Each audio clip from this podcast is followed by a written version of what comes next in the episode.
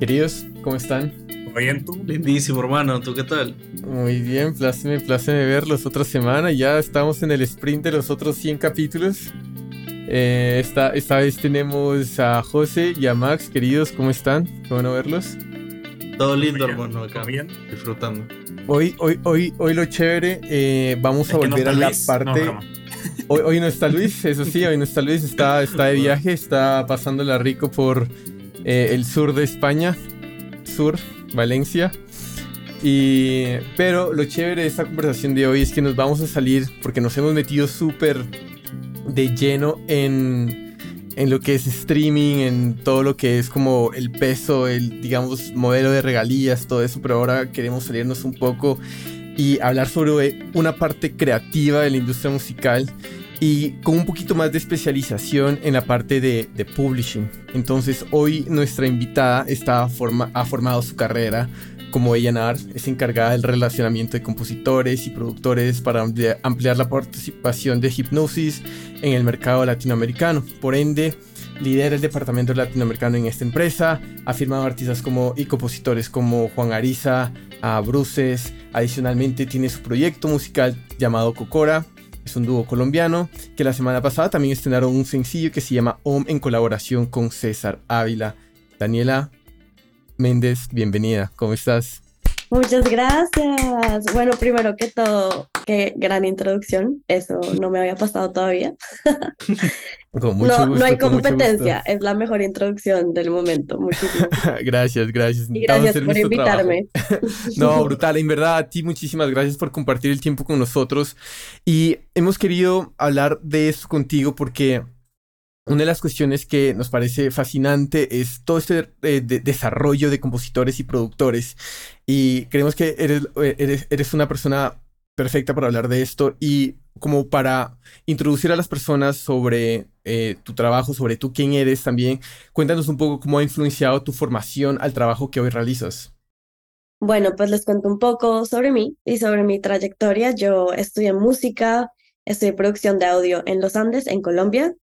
Eh, y no, pues desde muy chiquita estaba metida en la música.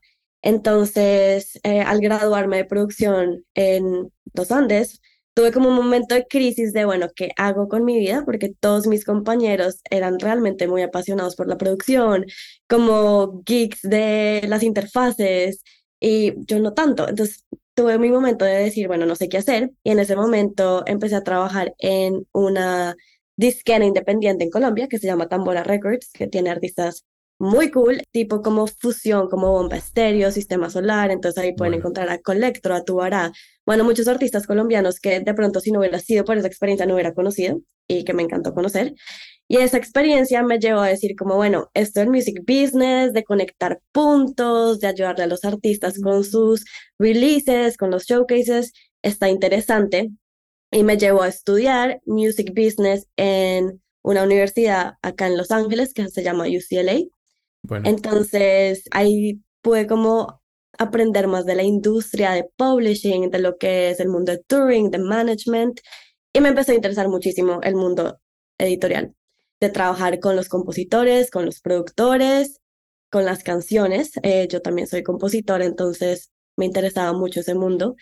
Y yo creo que gracias a toda esa experiencia y como conocimiento, eh, pues me ha llevado a poderme relacionar muchísimo mejor con los productores y compositores con los que trabajo.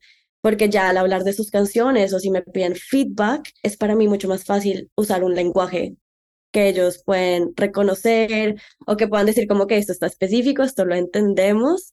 Entonces, sí, es, esa, esa parte ha sido genial.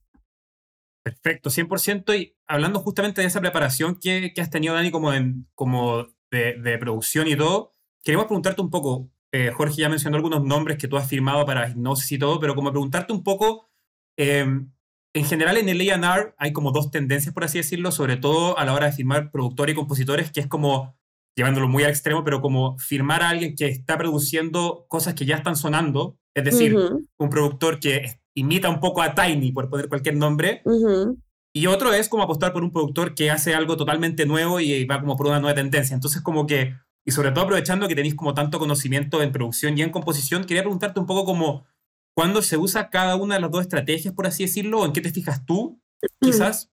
Me encanta, me encanta esta pregunta porque en mi experiencia laboral en hipnosis, que ya llevo cinco años ahí, eh, ha sido más que todo desarrollar talento. Entonces, ha sido más del lado que mencionas de encontrar un, un, productor o un compositor que no necesariamente ya ha sacado muchas canciones o que está pegado en la radio con artistas, sino un productor que uno dice como, o productora que uno dice como, ok, acá hay muchísimo talento y potencial y vamos a ayudarlo o ayudarle a llegar a los mejores cuartos de composición y con los mejores artistas. Entonces, por ejemplo, Juan Ariza es un gran ejemplo de eso.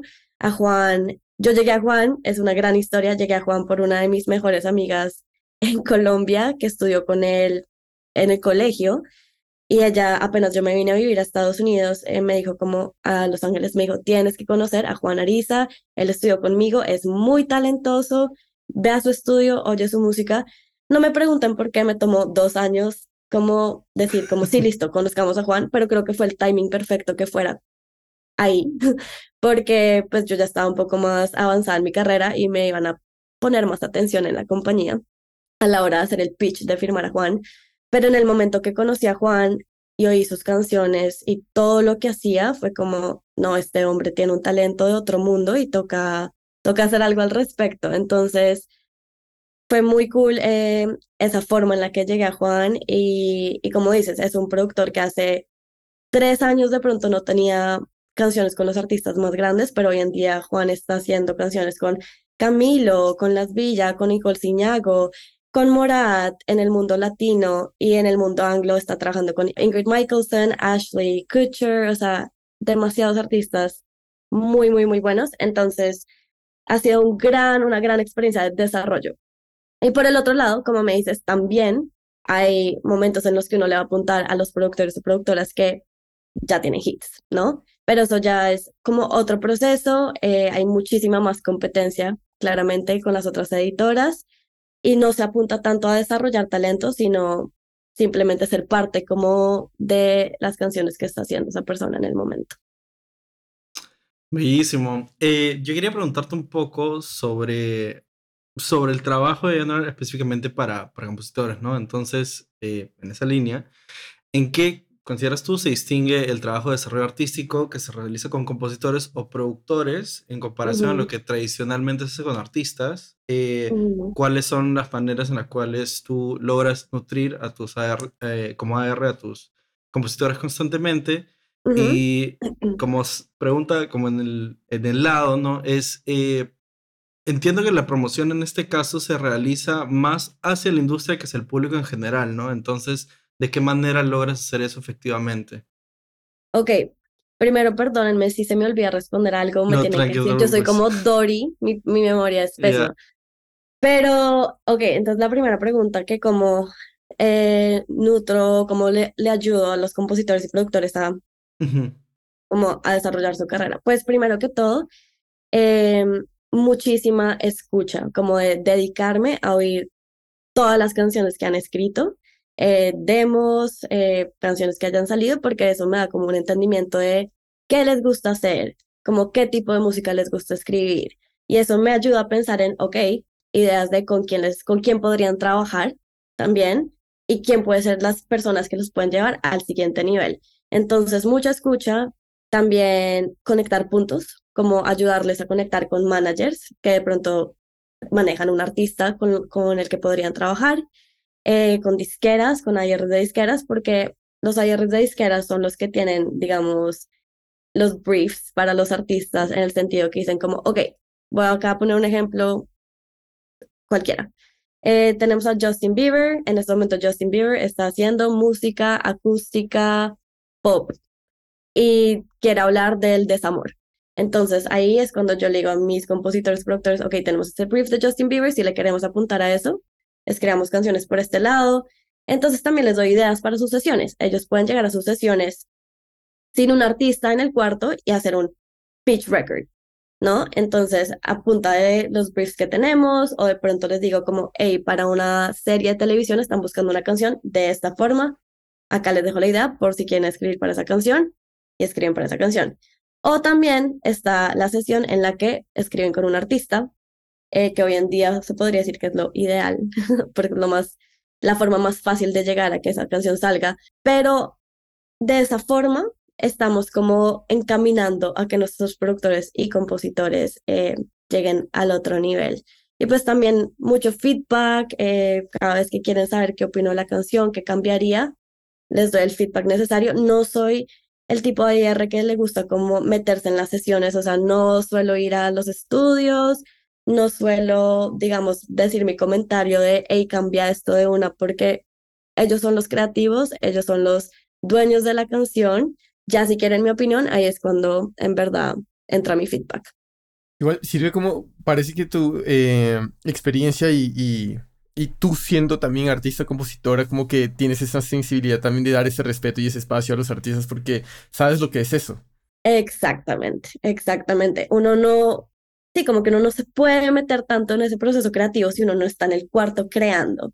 ¿Sí me entienden? Ya si quieren como el, el input, el feedback, de una. Mm, sí, porque es algo bien personal. Exacto. Y, cuando, cuando escucháis, Dani, como algún, alguna demo, algún, no sé, cuando, te mandan una canción para el primer feedback o algo, si tratarais como de racionalizar en qué te fijáis, ¿crees que lo más importante vendría siendo la canción misma? Quizá el sonido. No sé, es difícil la pregunta, pero. Sí, eh, de entrada uno lo, pues yo lo, sí lo divido en partes. Entonces, digamos, soy, yo soy una persona que oye mucho las melodías. La, la primera vez que oigo una canción, oigo la melodía, me fijo mucho en eso, es más, por eso soy muy, muy mala con las letras, yo no me sé las letras de las canciones, ni siquiera me sé muy bien las letras de mis canciones, es, horrible, es horrible, pero tengo que mejorar en eso. El caso es que yo primero le pongo atención a las melodías, trato como de entender esa parte, como, hey, esta melodía va a ser un hook, sí o no, y después le pongo mucho más atención al concepto de la canción, que viene siendo la letra, y otro pedazo aparte es qué tal está la producción. Los sonidos que usaron, si es como de pronto demasiado, demasiadas capas o si funciona. Entonces, en mi experiencia es más como de, de construir un poco la canción y mirarlo en esos tres lugares diferentes. Muy, muy Yo siempre traigo a colación al, al, podcast a Max Martin. Aquí yo creo que ya, tiene, ya tengo chato, los tengo loco a, mi, a mis colegas acá, pero pero Max Martin también tiene como un enfoque parecido que en el fondo como que, claro, solamente trae el como... O sea, él decía como solamente es muy importante la melodía más que las letras. Él decía como siendo sueco, que de hecho en el pop de Estados Unidos ni siquiera entendía lo que se hablaba. Entonces como que creo que... Eh, nada, me parece, me parece muy, muy, buen, muy buena forma de enfocarlo, pero ¿crees que también tiene algo que ver como cuando picheas, quizás, quizás no para ti, pero para alguien que no tenga un oído tan entrenado, empieza a importar más la producción y la mezcla? Bueno, pues yo creo que la mezcla como tal no es tan importante, porque hay muchas veces que nosotros solo vamos a tener el demo, que es lo que se hizo ese día de la sesión, no está mezclado, o sea, está como premezclado, claro, como de pero no va a ser la mezcla oficial. Entonces yo creo que la mezcla en realidad no, no cuenta tanto en el momento de hacer un pitch de demo, cuenta la canción, cuenta la composición, en mi opinión. La producción siempre le va a agregar, si me entiendes, la producción siempre va a hacer que una canción sea mejor, pero realmente tú vas a saber si una canción es buena escuchando la guitarra y voz, así no tenga producción. Entonces, creo que pesa más la melodía y la letra. Yo estoy 100% de acuerdo, pero siento que hay veces que, y aquí José también tú danos tu feedback, a ver qué pensáis, pero como que hay veces que si tú mostráis un demo a alguien que no tiene un oído entrenado, es, como más fácil convencerlo a través de la producción y de la mezcla que de, la canción misma. Siendo que, siendo que por ejemplo, si uno escucha Britney Spears, Baby One More Time, por ejemplo, por poner cualquier canción que sea un hit, la escucháis en acústico, incluso solo en un piano y decís, uy, qué temazo. No sé, es como muy... Exacto, exacto. O sea, no se pregunta, tal vez, tal vez varía también de género a género, ¿no? Porque, por ejemplo, eh, Hablamos, ¿te acuerdas, Max? Hablábamos el otro día de, una canción que mandaste para Suave. Em, de 7 ya, Nalo Neptuno. O sea, yo creo que esa canción en particular, por ejemplo, si no es por el beat y si no es por el diseño de cómo está hecha, si la escucho guitarra voz, no, o sea, fácil no te la compro. está tan bien amarrado ese beat, bro, que de verdad mis respetos. Esa también es otra, otra pregunta buena, Dani, como cuánto quizás de las composiciones parten con un beat que quizás se acerca más a lo que está hablando José ¿O cuántas partes más como desde los briefs que, está, que estaba hablando antes y decir como vamos a apuntar más por este lado? No sé si me explico la pregunta bien o varía. Sí, creo, creo que sí. O sea, pasan ambos, pasan ambas. Hay sesiones en, la que, en las que van a llegar. No, bueno, les cuento entonces un poco. Normalmente nuestras sesiones, las que nosotros hacemos son un productor eh, y un top liner. Top liner viene siendo quien escribe la letra y la melodía. El productor también puede aportar a eso. Y puede quedarse, sí, la sesión top liner, productor, o dos top liners, productor, o puede ser top liner, productor y un artista. O simplemente si el artista es un o una excelente compositora, compositor, pues ahí simplemente es el productor y el artista. Perfecto. Pero em, respondiendo a tu pregunta, hay sesiones en las que el productor va a decir como, hey, tengo este beat, ¿qué opinan? Escribamos sobre este beat. Y hay, hay sesiones en las que primero van a decir los compositores de pronto como tengo esta idea, me paso estoy, qué opinan de este concepto y empiezan a tocar acordes, empiezan a tocarlo en piano y el productor se empieza a montar a esa idea, como listo, a partir de eso vamos a armar la canción. Entonces puede pasar de ambas formas. Siento que si el productor es alguien muy musical, por decir en este caso Juan Ariza, no va a partir, no va a salir a partir de un track, porque Juan se va a encargar de empezar a tocar guitarra, piano, violín, de todo. Si es un productor que es más como de sintetizadores, que maneja mucho más esa parte electrónica, seguramente saldrá de un track. Es que con respecto a algo que dijo Max, y no quiero que se me pase, pues yo les estaba contando que la melodía suele ser lo que más me atrapa, ¿no? Lo que más, lo que primero escucho en una canción. Pero quería contar la historia de Bruces.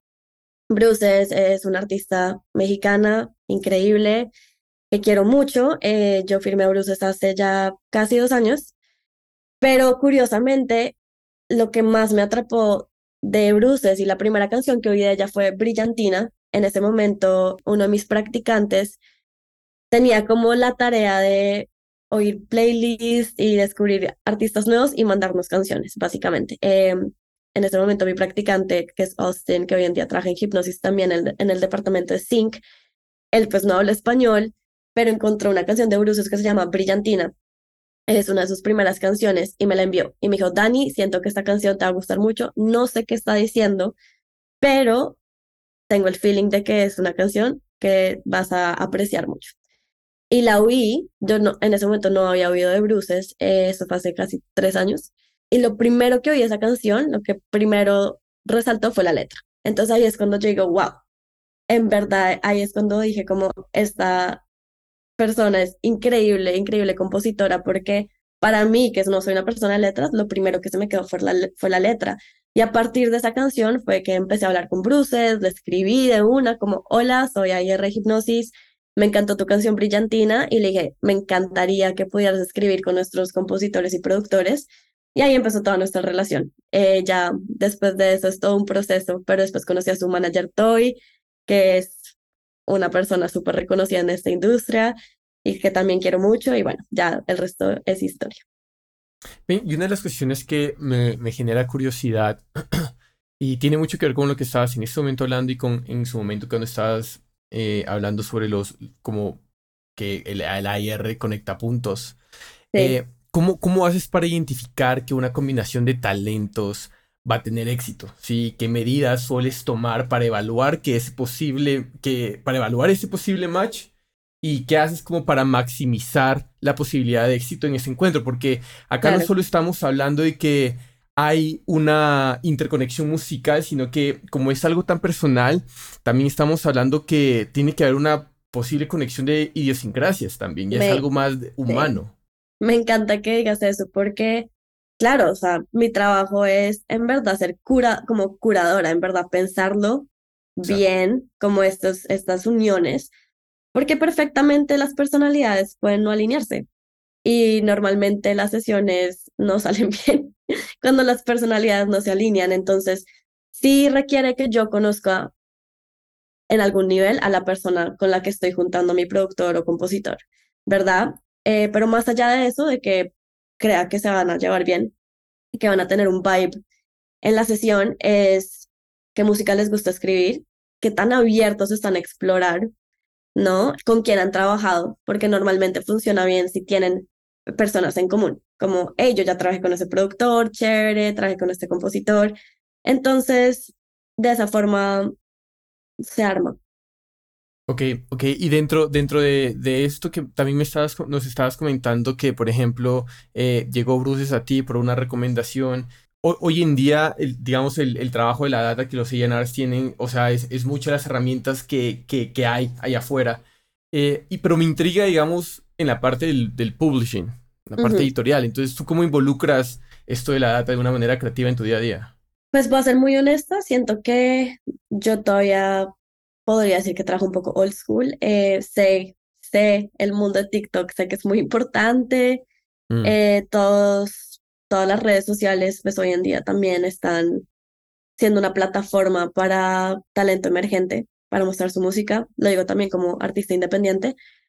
Pero yo sigo siendo un poco de la mentalidad de ir a showcases, ir a las noches de compositores.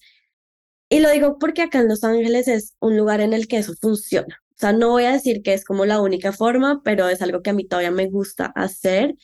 Acá hay muchísimas noches de compositores, lunes, martes, miércoles, jueves, todos los días. Puedes ir a un show donde vas a encontrar a alguien cantando y siento que es una práctica que no, se puede perder, ¿verdad? Mm, mm, muy mm. lindo, es muy lindo ir a apoyar a, a talento emergente o no emergente y de esta forma he conocido muchísimos compositores que me encantan, que no necesariamente he firmado, pero que de pronto por ir a ese show digo, ok, ya está firmado, pero perfectamente puede trabajar con este compositor o, esta, o este productor que trabaja conmigo, ¿verdad? Pero aparte de eso, de como los shows, em, la verdad, el voz a voz es súper importante. Mm, mm. Entonces, networking, que es gran parte de mi trabajo como IR, tienes que estar conectadísimo con managers, con disqueras, con abogados. Yo creo que uno no le da suficientemente, suficiente crédito a los abogados de la industria de la música, pero muchas veces los abogados van a estar conectadísimos con artistas que de pronto no tienen una editora o una disquera. Entonces los abogados a veces son los que a uno le botan la información como, hey, ya conociste a tal artista o tal compositor, ponle atención, te conecto. Ese voz a voz es súper importante. También una de mis prácticas es que después de cada sesión eh, me gusta recibir feedback de los compositores y de, los productores con los que trabajo, porque más allá de que les guste o no con quien trabajaron, también me pueden decir como, oye, y había un top liner en esta sesión que nos pareció increíble, no está firmado, deberías también como buscarlo, buscarla, ponerle atención. Y eso es una forma muy cool porque nada, ninguna opinión vale más que la de los compositores que están en el cuarto escribiendo con esa persona. Entonces eso es algo que también me gusta hacer mucho y bueno, algo que yo creo que todos hacemos acá, que puede sonar básico, pero no me parece que sea, es mirar los créditos. Digamos, en Spotify, yo siempre, si oigo una canción, me guste o no, miro quién la hizo, con quién ha trabajado esa persona. A veces llego a productores y compositores que no conocía de esa forma. Entonces, así, siguiéndole la pista de canción a canción, como, bueno, hice esta canción, ¿con quién? Y después ahí la voy siguiendo. Mm, y mm. creo que es una herramienta súper valiosa. De hecho, un pequeño paréntesis es que ah, yo creo que para mensaje a Spotify, pero Tidal tiene hasta los mixing engineers, ah, como de repente tiene de repente tiene como violinista o strings, como que tiene más detalles. Me encanta. Yo en Spotify de repente, de repente me quedo como corto porque también lo veo siempre, que produjo todos los temas de todos. Y en Tidal tenéis como mixing, mastering, strings, hasta de repente violines, así como cosas muy particulares. Creo que aprovecharle ese mensajito. Uh, bueno, para que bueno, la audiencia, sí, porque. Shout out al metadata de Tidal. Hace falta como ahí más visibilidad a toda esa parte que no, es solo producción, que también es importante, y songwriters, pero ahora sí, sorry. No, no, no, no, y, gracias por añadir eso porque, porque al fin y al cabo no es solo title, porque es que la información ya está ahí. Exacto. es que sí, quién la usa y quién no. Y, digamos, una de las cuestiones que dices eh, que puede sonar muy old school, que es ir a ver eh, como artistas o lo que sea, yo creo que esa es como una, una de las maneras que, que, que uno empieza a ver eh, esa, esa, conexión también uno de los artistas. por eso hoy hay en día tantos artistas que se quedan con muchos tickets sin vender porque están haciendo un gran performance en digital, pero el engagement y o la forma en la que se consume es, otra forma. No se traduce a ti a exacto, Exacto, exacto. Y de hecho, o sea, yo, soy muy fan de, de, un man que se llama Ted Joya, que es como un, periodista. Y, él dice eso, o sea, si él tuviera una label, o sea, lo primero que hace es retomar la práctica de sus sellanar, es que afuera todo el mundo a caminar y a entrar a shows a lo vieja escuela, a open mics y cosas así. Entonces es, es, lo que, es algo que me fascina. ¿Y sabes qué pasó? Por lo menos acá en Los Ángeles, muy curiosamente, durante la pandemia, como todos estábamos pegados a nuestros celulares y fue la forma de descubrir talento, creo que sí se perdió mucho la costumbre de salir a shows. Entonces creo que ya después de salir de la pandemia todos estamos otra vez como, ok, hagamos esto, toca salir a shows, eh, ver música en vivo es importante y lo que tú mm, dices, la mm. conexión con el público y es cuando uno en verdad mide qué tan engaging es el artista con la audiencia. Es súper importante. Claro, ahora que estabas hablando, de hecho, de, de todos los cambios que, que, sufrió la industria, de hecho, durante pandemia, obviamente una de las cosas de las que más hablamos eh, en el podcast o en general, creo, es de de cómo cambió el tema de, de las plataformas OGC, ¿no? Y los short form videos, ¿no? la gran importancia que, que, tienen como vehículo de viralización hoy en día para una serie de cosas, especialmente también para obras musicales. Entonces, desde tu perspectiva como AR, ¿cómo crees que, que el consumo de short form videos afecta hoy en día en la creación de nuevas obras musicales? Wow, es una gran pregunta. Eh, pues creo que sí afecta en el sentido de que, digamos, las canciones hoy en día son más cortas, como van más al punto, mm. eh, quieren llegar más rápido al hook. Entonces sí, de pronto ha cambiado un poco la mentalidad como de una introducción larga en una canción, como, hey, toca atrapar al público más rápido. Eh, pero de resto, siento que es una herramienta pues súper útil como para hacer que la música llegue a más lugares, ¿no? Un follow-up chiquito. ¿Crees que hay esta idea? Porque de hecho, eh, en, algunas, por decirlo, en algunos grupos hay, este mito de que hoy en día tanto productores como compositores a veces persiguen ese, ese hook o ese gancho que va a funcionar esos 15 segundos de short form video, me dejo entender, y que a veces eso funciona en detrimento del resto de la canción, del resto de la estructura, del resto del desarrollo. Eh, en tu experiencia, ¿lo ves así? ¿Crees que no compartes esa visión? Pues la verdad, o sea, José, me estás haciendo las preguntas de qué me ponen a pensar. gol, gol. No, me encanta, me encanta. Em, no, no lo veo tan así. O sea, o sea, lo que tú estás diciendo es que en el video, ese, ese corto fragmento del audio es la canción o solo es como un sneak peek de la canción. O sea, como que, a ver, que desde la creación surge esta idea de, ya, ok, tenemos que tener dentro de la mm. canción estos 15 segundos que nos van a hacer vender la canción en short form videos. Pero que muchas veces pasa, o que se siente muchas veces, de que la canción está diseñada para esos 15 segundos y que el resto de la estructura o el resto de desarrollo de la canción ya te entiendo. pobre en, eh, con respecto a lo que se espera, ¿no? Sí. Ya te entiendo. Ok, listo. Ya que lo pones así, eh, sí, sí, sí, sí me parece. Eh, lo que tú dices, o sea, se enfocan de pronto en el hook y no solo eso, sino también se vuelve como una fórmula que todo el mundo trata de repetir y siento que lleva a que la música, que muchas canciones suenen igual, ¿no? Entonces, eso sí le quita mucho peso a como lo que es la canción completa eh, y a las otras partes. Entonces, sí, totalmente de acuerdo. Vale. o sea, sino que hemos, comentado acá, de hecho, que creo que hoy en día casi que hay muchos compositores, productores, artistas componiendo canciones de tres minutos que son ocho segmentos de 30 segundos cada uno y son totalmente diferentes. O sea, tenía una canción que parte con una balada, entra reggaetón, el puente es una electrónica, a ver si, a ver si alguno se te pega en TikTok. Bueno, es como, no sé. Sí, sí, a veces esa coherencia se pierde un poco, sí. sin duda una de las cuestiones que, eh, o sea, considerando esto, en, digamos, en el ambiente en el que estamos, que es bien rápido, todo el consumo es a mil. Yo hasta a veces me desespero viendo TikTok y me veo a veces acelerando TikToks, que eso es como innecesario, sabiendo que ya es por sí es consumo rápido.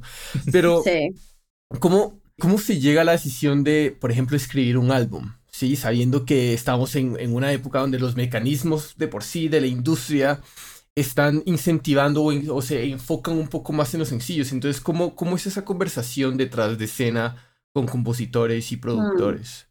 Bueno, creo que, digamos, las decisiones de sacar un álbum o un sencillo o no es más de la disquera eh, y del artista como tal. Pero digamos, como editora y hay reproductores y compositores, es más como, digamos, si mi compositor o productor está súper, eh, como diríamos acá, locked in con el artista y el artista quiere hacer un álbum, se hace, ¿sí me entiendes? es mm, mm. como que desde la editora no hay mucho, no hay poder de decisión sobre si se saca un álbum o no. Pero uno sí puede incentivar, digamos, al artista a decirle como, oye, ya tienes una gran relación, a, digamos, al compositor, ya tienes una gran relación con tu artista, hagan más sesiones juntos, escriban un álbum. Si uno ve que esa, esa relación creativa tiene futuro, uno, uno la empuja, sin duda, pero hasta ahí llega nuestro, nuestro rol. Bueno, no, y qué, bueno, qué bueno ver que, digamos, esta, esta presión de cómo la industria se está llevando no llega hasta allá. No hay como esos problemas existenciales en ese aspecto. O sea, en verdad me da mucha calma ver ese tipo de cosas. Total. Y creo que por eso me gusta tanto el mundo de la editora, porque uno no está tan metido en tenemos que sacar ya un single que mm. pegue, tenemos que viralizarlo. Uno, en verdad, estamos más enfocados en la creación de canciones mm. y como, hey, es una buena canción o no, te sentiste bien, conectaste con el artista, conectaste con tu top liner. Sí. Todavía se respeta mucho ese proceso creativo y si quieren escribir un álbum, por nosotros de una, escriban un álbum. O sea, esa parte es muy, muy chévere en en las editoras, pensaría.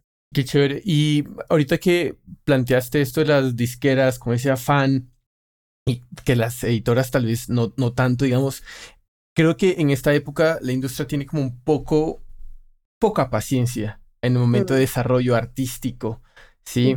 Entonces quería que nos des como un panorama sobre cómo tú ves un buen plan de desarrollo para la carrera de un compositor o un productor. Claro, pues de entrada, em, nosotros como editora podemos poner mucho de nuestra parte en el sentido que te vamos a estar poniendo en sesiones, te vamos a estar conectando con personas, vamos a estar oyendo tu música, vamos a estar haciéndole pitch de tu música a otras personas, pero nada de eso importa si el compositor y el productor como tal no están dispuestos a escribir y hacer sesiones, ¿no? Entonces, mm. la primera parte es que estén dispuestos a trabajar. O sea, básicamente cuando tú firmas un publishing deal, se vuelve un trabajo. Vas a estar escribiendo cuatro, cinco días a la semana. Entonces esa parte depende un poco de ti. Tú nos estás dando el material, entonces tú nos estás dando las canciones para que nosotros podamos salir al mundo y decir como, hey, esta persona hace esto, esto, esto, esto es lo que mejor hace, estas son sus mejores canciones. Y eso nos va a ayudar a nosotros a hacer el mejor desarrollo, ¿no? Sí. En realidad, en publishing, es difícil medirlo, ¿no? O sea, obviamente se puede medir el éxito en el sentido de tu canción está pegando y generando regalías, sí o no. O sea, así se puede ver como claramente. Pero creo que va un poco más allá. Es como estás, para mí es como, oye, tú como persona firmada hipnosis, estás creando relaciones importantes, sientes que creativamente estás yendo al siguiente paso en las sesiones en las que te estamos metiendo o te sientes estancado, no tienes creatividad, va como más allá de si tu música está haciendo plata o no. Eh, siento que es un poco subjetivo. Es un poco subjetivo, pero digamos, no sé, los cargos altos de hipnosis quieren decir esa persona le está yendo bien o no, es mirar su contrato y decir, le dimos X, X advance. Eh, lo está recouping o no. Esa es la forma básica de medir el éxito en publishing. Pero como, como les estoy diciendo, para mí va un poco más allá y es algo más como de creativo y si la persona se está sintiendo inspirada a seguir escribiendo o no. Y Dani, ahora que hablaste un poquito de contrato, quizás sería bueno para nuestra audiencia quizás destacar un poco cuáles serán las mayores diferencias, porque hablaste de recoupment, que es un concepto que creo que se usa en todos los contratos de música, pero como quizás, ¿cuál será una mayor diferencia entre un contrato de publishing versus uno de Record y como, o quizás qué se espera de uno versus de otro, no sé si es que hay, como le puedes dar alguna luz a nuestra audiencia, creo que es claro importante que sí. también. Claro que sí, bueno, de entrada, em, pues no conozco muy bien cómo funcionan los contratos de disquera. O sea, de entrada les puedo decir que un advance, que es como ese adelanto monetario que se le entrega al artista, en este caso en una disquera, va a ser muchísimo más grande que un adelanto en una editora, ¿verdad?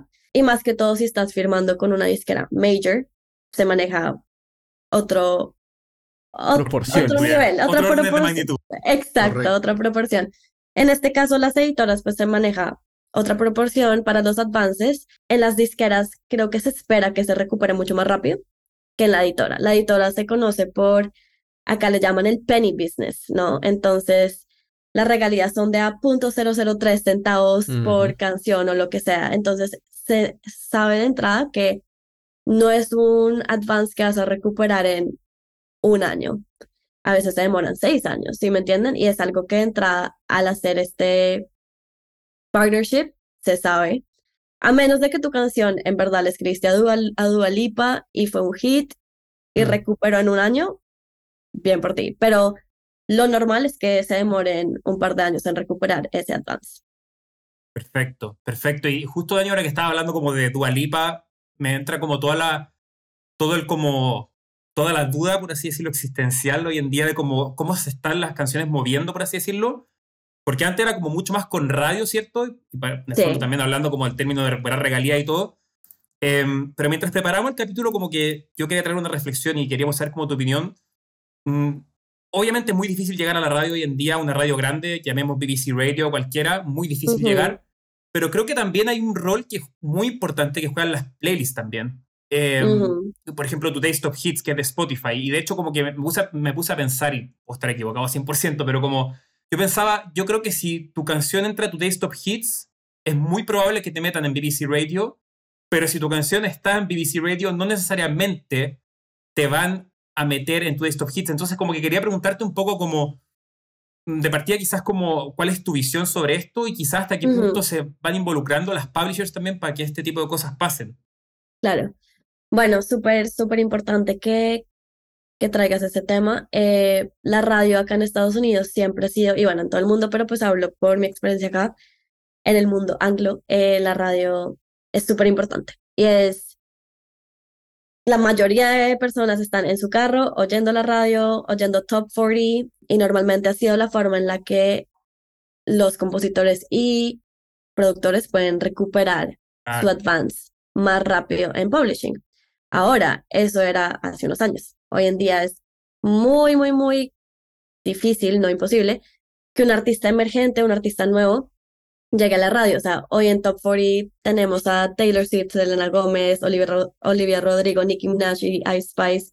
Son nombres que ya llevamos viendo por años. Entonces, romper esas barreras y entrar sí es muy complicado. Entonces, eh, del lado de publishing nos ha tocado cambiar un poco la mentalidad en el sentido que ya no podemos pensar como esta canción va a entrar en Top 40 radio. Eh, sí es súper importante las playlists, sin duda. Del lado de publishing, el empuje que uno le puede hacer no es mucho. O sea, mm. con nuestras relaciones como ejecutivos de la industria de la música, uno puede sí decir como, hey, ¿cómo apoya esta canción? Pero no hay como un canal directo de publisher a plataforma digital. Entonces, por ese lado, pues no, no podemos apoyar mucho. Claramente, si la canción entra en una playlist, es genial porque le va a dar mucha visibilidad al público.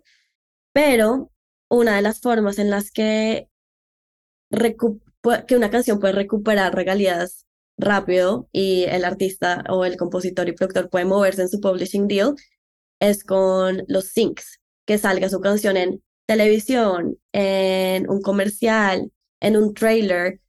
A eso sí le apuntamos mucho. Y digamos, en Hipnosis hay todo un departamento que se dedica hacer pitch de las canciones a productoras de televisión, a music supervisors, que es como una figura en la industria que no muchos conocen, pero es súper importante porque es ese puente entre las editoras, las disqueras y una productora audiovisual. Entonces, haciéndole ese empuje a los syncs, a las licencias, es donde más vamos a ver esas regalías. Y un ejemplo que me gusta mucho contar es que cuando yo empecé en hipnosis como practicante hace cinco años, que en ese momento la compañía se llamaba Big Deal Music, yo trabajaba como practicante en el departamento de Sync y me tocaba literal ver el catálogo de las canciones, oír las canciones y taguearlas. Taguearlas es decir, como letra, no sé, voy a poner un ejemplo, letra amorosa, mm. BPM 120, eh, género rap, no sé, lo que sea. Estoy inventándome algo. Entonces, de esa forma, primero que todo, aprendí mucho como cuál era el catálogo de Big Deal, que es increíble. Y me encontré con que Big Deal en ese momento, y bueno, Hypnosis sigue siendo dueño de parte del publishing de muchísimas canciones de Bomba Estéreo, que es una de mis bandas colombianas favoritas, pero pues para mí en ese momento fue como impactante porque era como lo único latino en el catálogo y es porque nuestro compositor Joe London produjo muchas de las canciones del disco de Amanecer con Ricky Reed, un productor súper reconocido acá en Estados Unidos. El caso es que ya con el tiempo me doy cuenta que estas canciones de Bomba son las canciones que más sync tienen en la historia de la compañía. O sea, yo creo que todos los meses veo un mail diciendo como, hey, queremos usar Soy Yo en un comercial, tanta, tanta plata. Y siempre es como un monto significativo que yo digo como definitivamente si uno le pega por este lado es increíble. Entonces, muy bien por Joe y por Bomba Qué interesante. Me encanta que te metiste en el tema de los sync porque era algo, es algo que creo que no se le ha dado suficiente luz todavía para la importancia que tiene la industria y sobre todo aprovechando que trabajaste en sync, te queríamos preguntar un poco como justamente, eh, ¿cómo crees tú si es que cambian en realidad en algo las formas de componer o de crear para un sync. Supongamos que, porque en el, al principio del capítulo nos decías como de repente puede haber un brief, por decir Justin Bieber, por decir cualquier nombre. Eh, te dan un brief de Justin Bieber, eso es una cosa, pero de repente pueden dar un brief de Nike. Entonces, como. No sé, te quería preguntar un poco si es que tu experiencia, como quizás si es que cambian las formas de componer o del approach en, en alguna forma o el aspecto creativo hacia una versus la otra, o más o menos quizás son parecidos. Creo que es parecido porque el brief normalmente te da referencias, entonces puede ser como si nos vamos por el lado de composición para un artista como Justin Bieber, como por ejemplo, te puede decir como estamos buscando una canción como tal y tal y te pueden enviar dos referencias. Perfecto. Entonces ya como que los compositores y los productores saben a qué apuntarle. Por el lado de Sync también te dicen, listo, estamos buscando una canción eh, que sea una fusión latina de tales y tales ritmos, referencia Voy a poner un ejemplo de bomba estéreo. Entonces también siempre dan como, como una idea de lo que quieren. En ese sentido son muy similares. Em, entonces sí, creo que es un proceso bastante similar. Solo para cerrar que hay veces que se escucha hasta la referencia, ¿no? Yo hay veces que he escuchado canciones de comerciales y digo, esta canción, es, esta, canción, esta, canción, es de la de la de Dua Lipa, la del bajo, ¿cómo se llama? Don't, eh, Don't, Start Now, no sé cómo se llama la Don't Start Now. Es, como, es, es esta canción, pero Ah. Exacto. y dentro, dentro de esto, eh, en, cuestiones eh, de, de, briefs, ya sea como para sync, para artistas, ¿hay alguna tendencia que tú ves hacia donde se está dirigiendo o lo, sobre todo lo que están buscando del sonido latinoamericano hacia lo anglo? ¿Hay algo que es mucho más appealing para el mercado anglo? Del, sonido latinoamericano que ves que va a pegar o ya está pegando harto y que, o que está creciendo? Sí, definitivamente por el lado de los syncs, porque lo veo, lo veo en mi mail muchas veces, si están pidiendo ritmos latinos. Y normalmente Bomba Estéreo es un referente que me parece súper interesante. No, no siempre están buscando letra en español, pero se enfocan más como en, en ritmos latinos, como en la producción. A veces pedirán el letra en español, a veces no, eso no es como el highlight, pensaría yo. Pero sí cada vez se ve más ese request. Por el lado de los artistas, como de los briefs de los artistas, no tanto en el sentido que acá, pues con los artistas con los que hemos trabajado son más que todo anglo y siguen muy como en su línea de pop anglo, pero sí buscan colaboraciones, como, hey, chévere si nos podemos juntar con X o X artista latino. Entonces eso también se está empezando a ver muchísimo. Buenísimo. Eh, ahora estamos, digamos, en línea, en línea un poco más creativa, vamos a llamarlo así. Eh, nos gustaría, creo que es súper valioso para, para la audiencia, ¿no? Eh, que nos pudieras dar un, walkthrough de, de cómo se realiza una sesión de pitching de canciones para un álbum, ¿no? Eh, ¿Cómo se realiza? ¿Qué tipo de materiales preparas? Y cómo logras comunicar creativa y efectivamente las cualidades más importantes de las canciones que estás eh, pitchando, ¿no? Claro que sí. Bueno, pues hay como dos situaciones. Em, está la situación en la que nos, nos llega un brief de una disquera normalmente o, de pronto un manager que está en busca de canciones para su artista y nos dicen como estos son los parámetros, esto es lo que estamos buscando. Inmediatamente lo que nosotros hacemos es, pues muchas de las canciones las tenemos acá, como en la mente, como, hey, sé perfecto qué canción sirve para este artista, o a veces nos toca sentarnos a hacer lo que llamamos un listening session en equipo. Entonces me siento con mis compañeras del equipo empezamos a, oír música de todos los demos que tenemos de los diferentes compositores y productores hasta que vamos escogiendo como una selección de 10. Normalmente no mandamos más de 10 canciones, porque eso ya es inundar al, al AIR del otro lado. Entonces tratamos de escoger como entre 5 y 10 que están como perfecto, que cumpla con los parámetros. Normalmente nos dicen como el BPM tiene que ser tal, la letra tiene que ser con tal idea, tal concepto.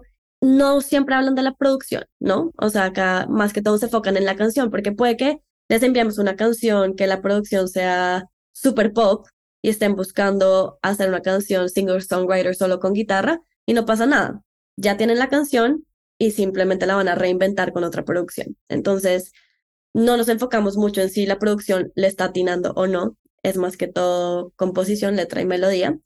Pero ya al, ser, ya al mandar estas canciones, pues ya del otro lado las escuchan. Obviamente a nuestro lado siempre hacemos follow-ups como, hola, les enviamos esto hace dos semanas, ¿qué opinan? Em, y esa es una situación. La otra situación es que yo creo que mensualmente estamos haciendo lo que llamamos catch-up calls con IRs de disqueras, donde nos sentamos y nos dicen qué artistas tienen, qué artistas están buscando canciones. Y ahí nosotros también hacemos todo el proceso de oír canciones y demás.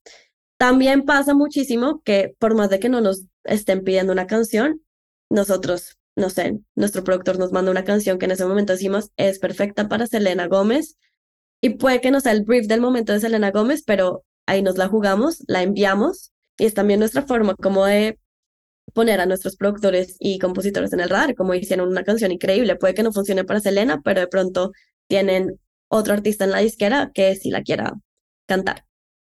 De acuerdo, de acuerdo. Ven, eh, Daniela, esto, esto ha sido brutal. Y como para ir cerrando, nos gustaría que nos des como, o sea, ¿qué es lo que le recomendarías a algún compositor o algún productor que está buscando su próxima colaboración, que quiere empezar a moverse en el mercado de Estados Unidos eh, o que probablemente está buscando ser firmado? O sea, como cuál es la, la recomendación o las palabras que tú como Yanaris, con la experiencia que has visto, que has tenido y lo que has visto, ¿qué es lo que les dirías? Bueno, mi recomendación número uno es no esperen a tener una IR, una editora, un manager para crear contactos. O sea, estamos en un mundo en el que es así de simple como de mandarle un mensaje por Instagram a tu compositor favorito. O sea, uno no, tú no sabes si te va a responder o no, puede que sí, puede que lo lea, puede que le gusten las canciones que le envías.